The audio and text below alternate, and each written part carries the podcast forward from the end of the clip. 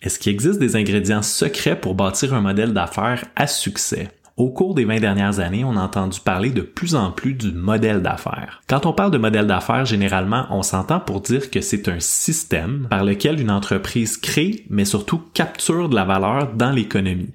J'en conviens, c'est une définition assez large, mais ça nous permet de poser les bases de notre entreprise, de son fonctionnement et surtout de ses composantes clés, de ses composantes essentielles. Il y a un article paru dans le Harvard Business Review qui recense six caractéristiques des modèles d'affaires à succès. Les chercheurs ont étudié 40 modèles d'affaires à succès et ont tenté d'évaluer dans quelle mesure chacun de ces facteurs-là se retrouvait dans les modèles d'affaires. Il faut dire que c'est un article qui date de 2016, mais étonnamment, c'est encore très à jour comme constat, surtout que les entreprises qui ont été analysées dans cet article-là font partie de la nouvelle génération de modèles d'affaires, notamment Amazon, Airbnb, Alibaba, Uber, Lyft, Etsy. Comme toujours, je rends ma source disponible sur mes plateformes, tu peux aller consulter l'article si ça t'intéresse. Mais maintenant, on rentre dans le vif du sujet, dans le crunchy. C'est quoi les fameuses six caractéristiques? Premièrement, le prix basé sur l'usage. Les nouveaux modèles d'affaires les plus performants font payer l'utilisateur à l'usage plutôt que d'avoir un coût d'utilisation standard qui tient pas compte de l'utilisation.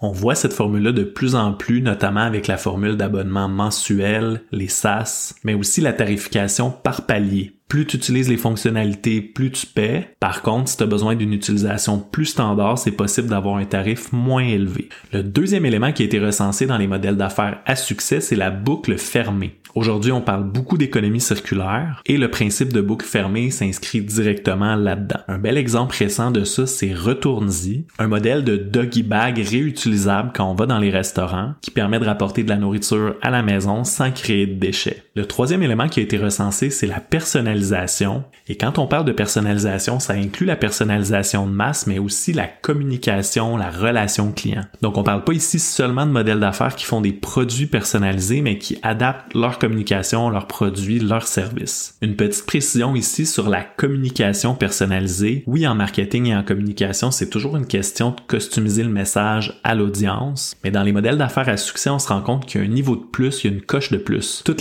Autour de l'intelligence artificielle, ça va ouvrir une manne d'opportunités dans ce domaine-là, qu'on pense seulement aux chatbots qui vont être capables d'offrir une expérience de plus en plus personnaliser et se rappeler de ce que le client veut d'une fois à l'autre. Quatrième élément qui ressortait de l'article, c'était le partage de ressources. Quand on pense à Airbnb ou à Uber, l'entièreté du modèle d'affaires est appuyée sur le partage de ressources. L'appartement que tu n'utilises pas peut être loué. Tu peux aussi partager l'espace dans ton auto en donnant un lift à quelqu'un. Mais il y a tout plein d'autres modèles d'affaires qui sont basés là-dessus, notamment le coworking, et on va en voir apparaître d'autres dans les prochaines années. L'économie du partage ou sharing economy est là pour rester. La quantité de modèles d'affaires qui peut jaillir de ça, c'est infini. Les deux autres caractéristiques qui ont été recensées touchent à l'organisation elle-même. Les modèles d'affaires à succès ont une approche plus collaborative. Donc, cinquième caractéristique, la création d'un écosystème collaboratif. Les modèles d'affaires à succès ont réussi à créer non seulement de la collaboration, mais vraiment un écosystème structuré qui leur permet d'entretenir des liens de collaborer et surtout de réduire leurs coûts. L'article précisait que ceux qui avaient réussi à créer un écosystème de collaboration autour de la chaîne d'approvisionnement réussissaient à développer des modèles d'affaires plus performants.